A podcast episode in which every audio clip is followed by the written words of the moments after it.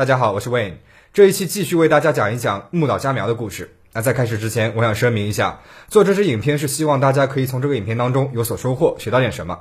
这些影片在最后加入了一些心理分析，希望能给大家一些启发。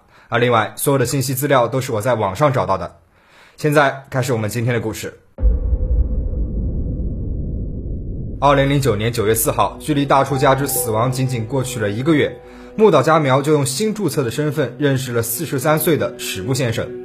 史部先生继承了父亲的一大笔财产，凭借着收收利息过着清闲的生活。他的性格十分的内向，从来没有与其他的女性有过交往。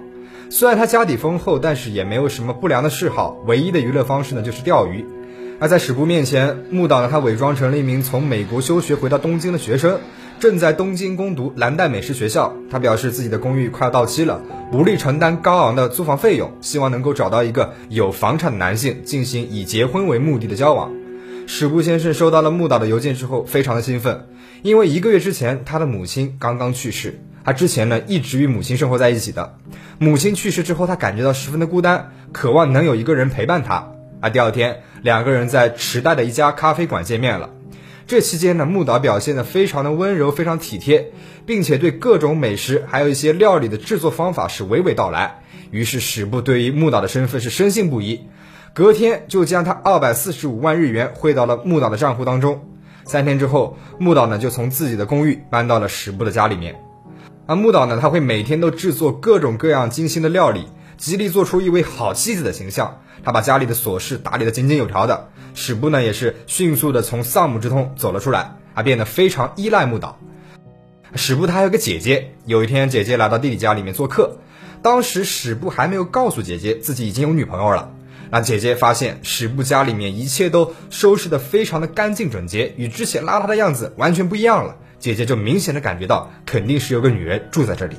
于是姐姐就问弟弟了：“你是不是有女朋友了？”史部呢便兴奋地将与木岛相识并且同居的事情告诉了姐姐，还表达了要与木岛结婚的想法。通过史部对木岛的这个形容啊，姐姐是发现了一些异样，她当即表示这个女人就是为了金钱来的。啊，史部呢是非常愤怒地为木岛辩解，与姐姐争吵了起来，甚至将姐姐赶了出去。木岛知道这个事情之后呢，害怕被姐姐识破了，于是他恼羞成怒，责备史部。为什么要不经过他的同意就将自己的信息告诉姐姐啊？史部觉得是姐姐惹了木岛生气，于是当天晚上他就来到了姐姐的家里面，要求她向木岛道歉，甚至是踢坏了姐姐家里面的门。姐姐看到弟弟已经深陷其中不受控制了，于是马上报了警，说自己的弟弟很有可能会被新交往的女友诈骗钱财。而这个时候，史部已经将自己全部的两百万现金交给了木岛。其实这个时候，警方已经搜集了大量木岛佳苗的相关证据了。二零零九年九月二十五号，警方呢就以诈骗嫌疑在史部家里面逮捕了木岛佳苗。一向软弱的史部对警方是破口大骂，他坚持木岛是无辜的。警方呢就将收集到的证据交给了史部。面对铁一样的事实，木岛是痛哭流涕，情绪是几乎崩溃了。两天之后，警方发现史部家里面有七个火灾报警器的电线已经是全部被剪断了。而且木岛已经通过网络购买了两个炭炉和一箱木炭啊！如果不是警方及时的逮捕了木岛佳苗，或许在这个时候史部他已经离开人世了。检方对木岛佳苗提出了三项谋杀指控，其中证据最为充足的就是大出家之被害案。面对监控视频等有力证据，木岛佳苗他面无表情，对检方的质询也是一言不发。直到证人铃木上场，也就是那个木岛一直供养着的小男朋友，木岛佳苗看到他之后呢，情绪有了一丝变化，他用期待的眼神望向了铃木。铃木作证期间，木岛的目光一直停留在铃木的身上。检方拿出了十年来木岛佳苗化身为吉川英，假装富二代的证据，而铃木呢，也一一证实了木岛的谎言。在有限的出庭时间里面，铃木他表现得非常的痛苦啊，也许是因为自己被骗了十年而非常的懊悔，也许是无法完全接受现在这样一个事实，而始终呢都没有看向木岛佳苗一眼。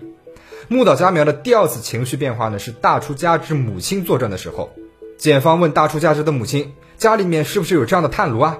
他悲伤的回答道：“我们好几代人都住在东京的，一直都是煤气做饭。”这样的炭炉似乎是从北方来的农村人才会用的，啊！听到这样的话，一直漠然的木岛佳苗突然把头歪到了一边，脸上是露出了一丝讥讽的笑容。对木岛佳苗的审判前后是开庭了八十三次，涉及了六十三名出庭证人和近五百名陪审员。木岛佳苗对四田隆夫、安藤健三、大出家之的三个人的谋杀指控以及其他诈骗指控均已否认。二零一二年四月十三号，也就是宣判当日，有一千三百多个民众在埼玉地方法院外排队，希望能够成为四十九个旁听席位的一员。上午九时二十五分。主审法官宣布了判决的结果：木岛佳苗被判死刑。死刑判決です。死刑判決です。岸島香奈被告に死刑判決が言い渡されました。当天下午，木岛佳苗呢就以证据不足为由提出了上诉。二零一四年三月十二号，东京高级法院宣布维持原判，木岛佳苗再次提出了上诉。 然后在二零一七年四月十四号，也就是三年之后，最高法院还是宣布维持原判，死刑确定。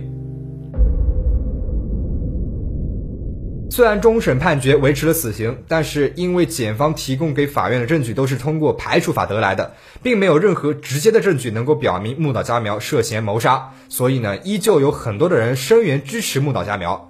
有相当一部分的日本居民认为，木岛佳苗是在年轻的时候被男人伤害了，才导致了他不正常的两性观念。庭审的五年时间里面，木岛佳苗一直被关押在东京的看守所里面，他在狱中的生活其实也并不无聊。甚至可以说是非常的丰富多彩。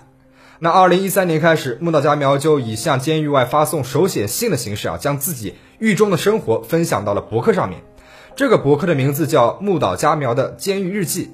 运营这个博客的是一位叫土井的六十岁的男性，他是木岛佳苗的狂热支持者，坚持认为木岛是无罪的。那更奇葩的是，二零一五年三月份，两个人向监狱提出了结婚申请。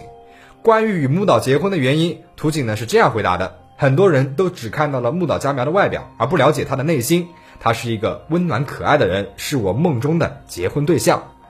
六十岁的图景在十五年之前呢，他失去了妻子，有一儿一女，两个孩子都与木岛佳苗的年纪差不多。土井每周都会去监狱探望木岛，虽然只能隔着会见室的这个玻璃进行简短的交流，但是土井和木岛的感情似乎非常的好。木岛在博客当中还写道：“结婚之后，我觉得自己好像变了一个人，不仅有了丈夫，还有了儿子和女儿。原来结婚可以让人变得这样的幸福和安心。早知道这样的话，我就早点结婚了。”二零一五年九月，两个人结婚半年之后，土井他酒后驾车发生了严重的车祸，下半身瘫痪了。于是木岛佳苗在得知之后呢，就立即提出了离婚。在离婚判决生效之后的第一百天，木岛佳苗他又再婚了。对象呢是他入狱之前在约会网站上面认识的井上木岛，他非常迷恋他，甚至在博客上面称他为井上王子。要知道，日本的法律规定了，女性在离婚之后一百天才能再婚。前面还在与图景你侬我侬的木岛，转眼之间就能够与别的男人步入婚姻，这变脸的速度简直是比翻书还快。案件讲到这里，我想给大家看一组数据啊，这组数据呢是从木岛佳苗注册的这个婚恋网站上面获得的。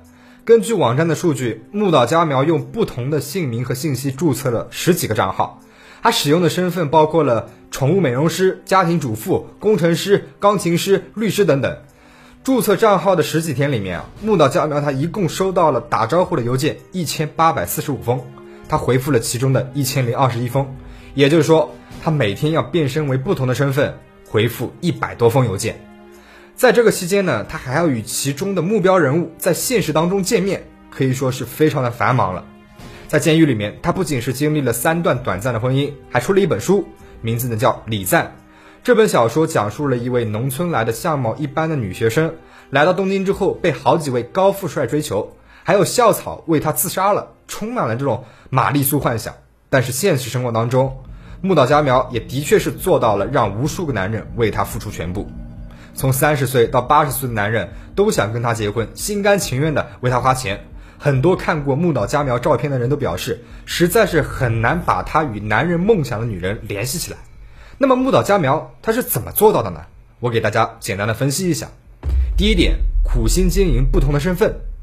根据入狱时候的体检数据啊，木岛佳苗的身高一百五十五厘米，体重一百零五公斤，所以对他来说，内在美的包装呢是非常的重要了。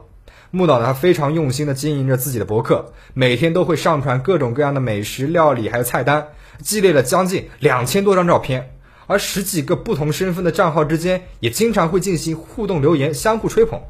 这就让每个账号的人设都变得非常的鲜活可信了。有时候他就是休学回国的精英贵族啊，有时候呢他又变身为了这个筹集学费而寻求结婚对象的女学生，把男人们是骗得团团转。第二点，给男人充分的满足感。斯蒂芬·吉利根博士的女性道德关怀理论里面有提到过，男性是力量型的动物，他们希望自己永远是最强大的，尤其是在女性面前，他们希望展现出最雄性的一面。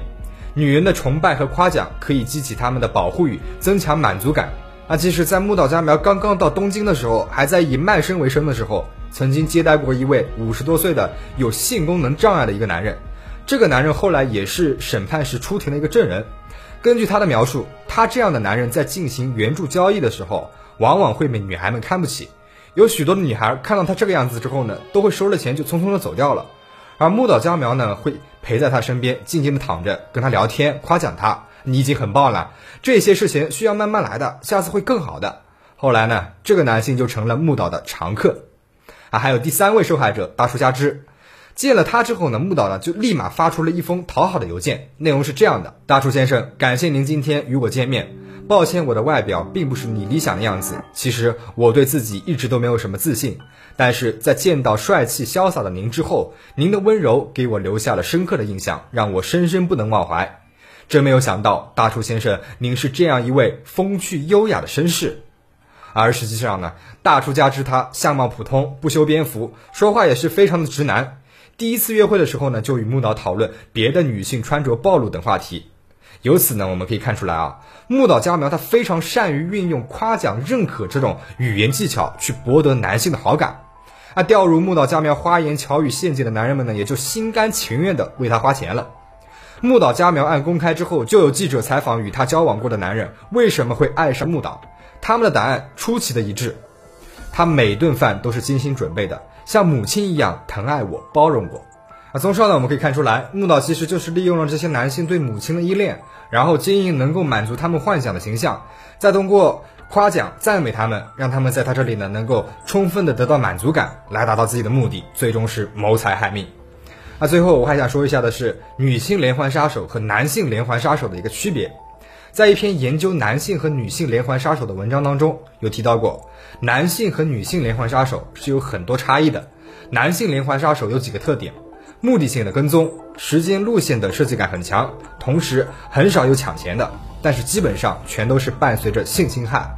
而女性连环杀手不会杀陌生人，基本上呢都是从身边的男性下手的，动机也基本上都是因为财。很少像男性那样伴随着性侵害，犯罪手段也是相对的温和。将近百分之八十的女性连环杀手犯罪手段都是下毒。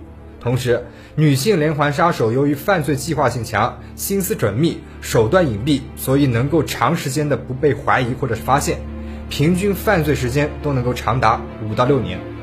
那我今天讲的木岛以及之前讲过的梅丽莎，其实都是符合这样的特点的。那今天的节目到这里就全部结束了，我们下期再见。